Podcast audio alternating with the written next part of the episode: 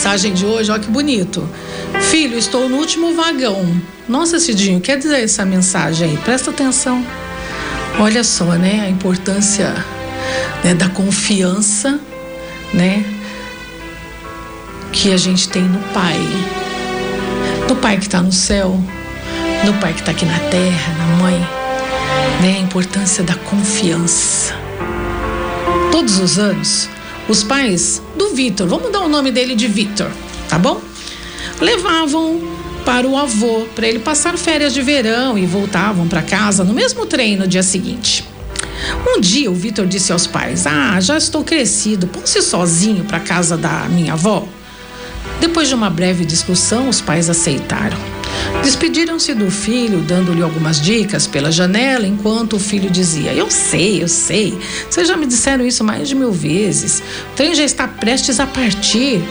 E o pai murmurou aos ouvidos: Filho, se te sentires mal ou inseguro, isto é para ti. E colocou algo no bolso do filho. Agora o Vitor está sozinho, sentado no trem como ele queria sem os pais pela primeira vez. Ah, e aí ele admira a, paisagem pela janela, olha ao seu redor. Alguns desconhecidos se empurram, fazem muito barulho, entram e saem do vagão. O supervisor faz alguns comentários sobre o fato do garoto estar sozinho.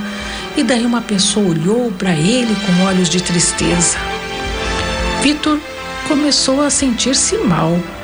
A cada minuto, Passava a sentir mais medo, baixou a cabeça, começou a sentir-se encurralado e sozinho, com as lágrimas que começaram a escorrer pelos seus olhos. Então ele lembrou do seu pai. Lembrou do momento em que o pai colocou algo em seu bolso.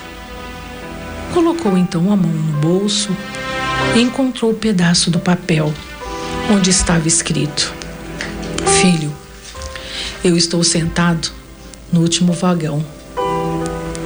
E assim é a vida.